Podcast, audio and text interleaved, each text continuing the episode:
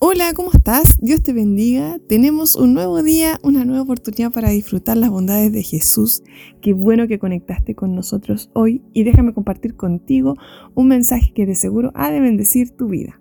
Hoy quiero hablarte de una persona, ¿ya? ese alguien más impresionante del universo, que me hizo entender esto que hace unos años atrás revolucionó mi vida cristiana para siempre. La persona del Espíritu Santo. Hola, mi nombre es Diva y te invitamos a un nuevo podcast de Casa Familia Renuevo.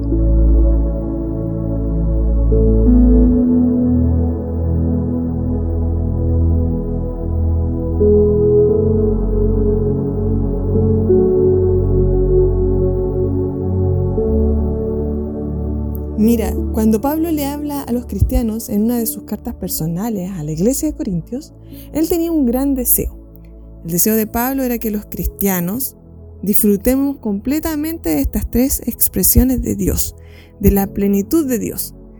En 2 Corintios 13, 14 dice, la gracia del Señor Jesucristo, el amor de Dios y la comunión del Espíritu Santo sea con todos vosotros. En pocas palabras, hablamos de la grandeza de la Trinidad, llamada las tres expresiones de Dios. En primer lugar, nombra el amor del Padre Celestial, en segundo lugar, la gracia de su Hijo Jesucristo. Y en tercer lugar, eh, habla de la referencia de la comunión con el Espíritu Santo. Como vemos, cada una de estas tres expresiones son las mm, que son las más intensas de cada miembro de la Trinidad, es decir, la expresión más intensa del Dios Padre es el amor y nos la muestra de muchas formas, como por ejemplo una iglesia que acompaña. La expresión más intensa de Jesús como Dios Hijo es la gracia, ¿cierto? Cuando realizó el acto más grande al sacrificarse por nosotros en la cruz. Y la expresión más intensa del Espíritu Santo es la comunión, es la relación con Dios. Entonces, el regalo del Evangelio es aquel que estaba, aquel persona que estaba en el cielo, vino a habitar en nosotros. Es una persona, así como la persona de Dios es la persona de Jesús, también está la tercera persona, el Espíritu Santo. Pues sí, es una tercera persona que como creyentes necesitamos conocer de manera urgente. Escucha esto, el Espíritu Santo es Dios contigo ahora. Mira, para muchos cristianos no es sencillo disfrutar, nos es sencillo disfrutar de las dos primeras expresiones, del amor de Dios y de la gracia de Jesús. Pero ¿qué sucede con la tercera? Podemos sentir el amor de Dios Padre y podemos vivir bajo la gracia del Hijo. Pero ¿qué pasa de la relación con el Espíritu Santo? Debemos estrechar una amistad con Él, conocerlo, quién es, cómo habita en nosotros, ¿ya? En nosotros.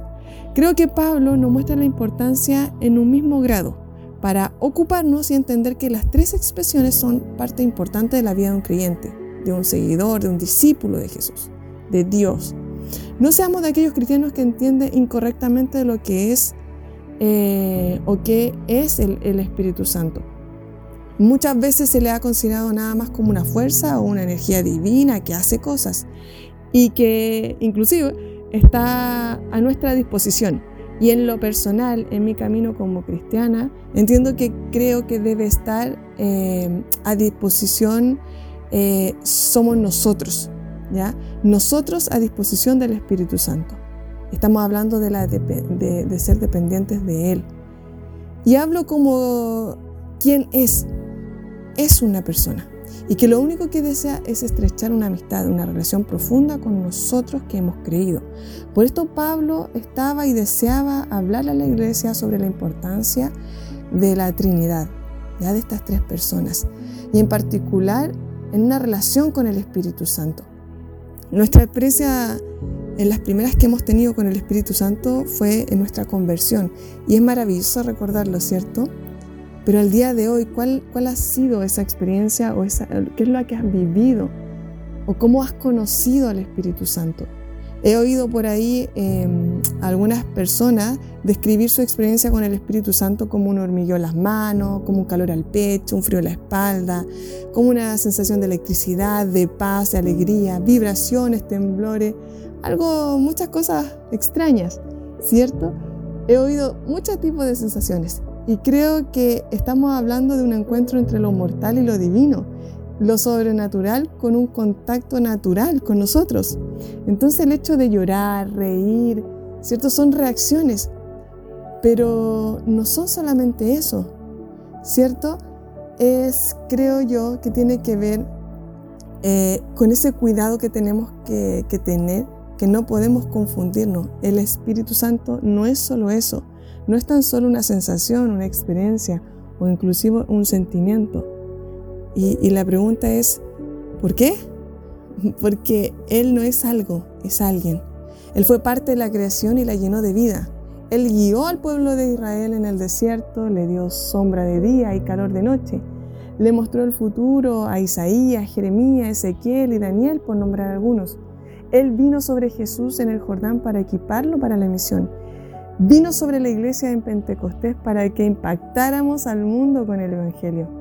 Desde Génesis al Apocalipsis eh, lo encontramos.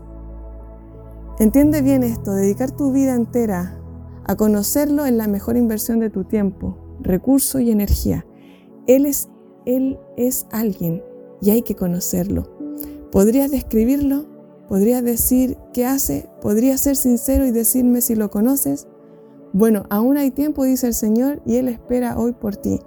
Recuerda, Él no depende de nosotros, nosotros dependemos de Él, del Espíritu Santo. Entonces, en nuestra intimidad, en nuestra oración, conozcámoslo. ¿Qué es lo que más desea? ¿Y por qué es Él? Él es el gran regalo del Evangelio, que aquel que estaba en el cielo vino a habitar en nosotros. Querido, que Dios te bendiga en este día y que sea un hermoso inicio de semana con un hermoso mensaje para reflexionar de quién es el Espíritu Santo, quién habita en nosotros. Te mando un abrazo, que disfrutes este día y que sea una hermosa semana. Bendiciones.